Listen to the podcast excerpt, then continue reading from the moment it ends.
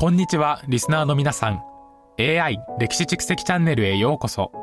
今回は、インターネット文化に革命をもたらしたニコニコ動画の歴史についてお届けします。さて、ニコニコ動画についてのジョークを一つ。なぜニコニコ動画は料理動画が多いのか知っていますか？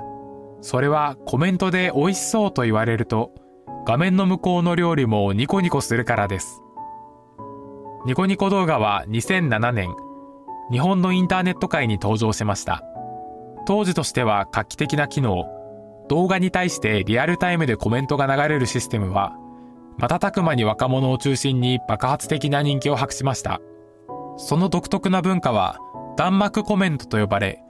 動画コンテンツの楽しみ方に新たな次元をもたらしました。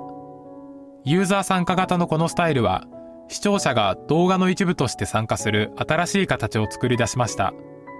しかし、著作権問題などの課題に直面しながらも、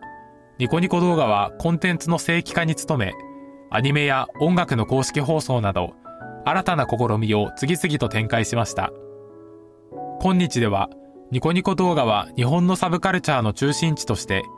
また、クリエイターたちの発表の場として、その地位を不動のものにしています。ニコニコ動画の登場以前、インターネット上での動画共有は限られたものでした。しかし、ニコニコ動画はユーザーが主役のプラットフォームとして新しい時代の幕を開けました。コメントが画面を流れる様は、まるで視聴者が一緒に動画を見ているかのようなコミュニティ感を生み出しました。このインタラクティブ性は多くのユーザーを魅了しました。しかし、ニコニコ動画の急成長はサーバーやシステムに大きな負担をかけ、技術的な課題も多くありました。それでも運営チームはこれらの課題に立ち向かい、プラットフォームを安定させることに成功しました。現在もニコニコ動画は進化し続けており、ユーザーが作る多様なコンテンツが日々アップロードされています。クリエイターと視聴者が一体となったこのコミュニティは、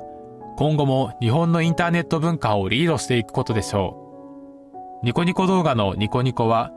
ユーザーに楽しんでもらいたいという思いから名付けられました。多くの有名なボーカロイド曲やユーザーによる創作アニメがここから生まれ、そのいくつかは商業化に成功しています。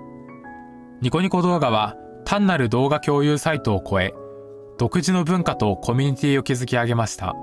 その歴史は単に動画が共有された記録ではなく、人々が集い、共感し、そして何よりニコニコする場所として多くの人々に愛され続けているのです。以上、AI 歴史蓄積チャンネルでした。次回もお楽しみに。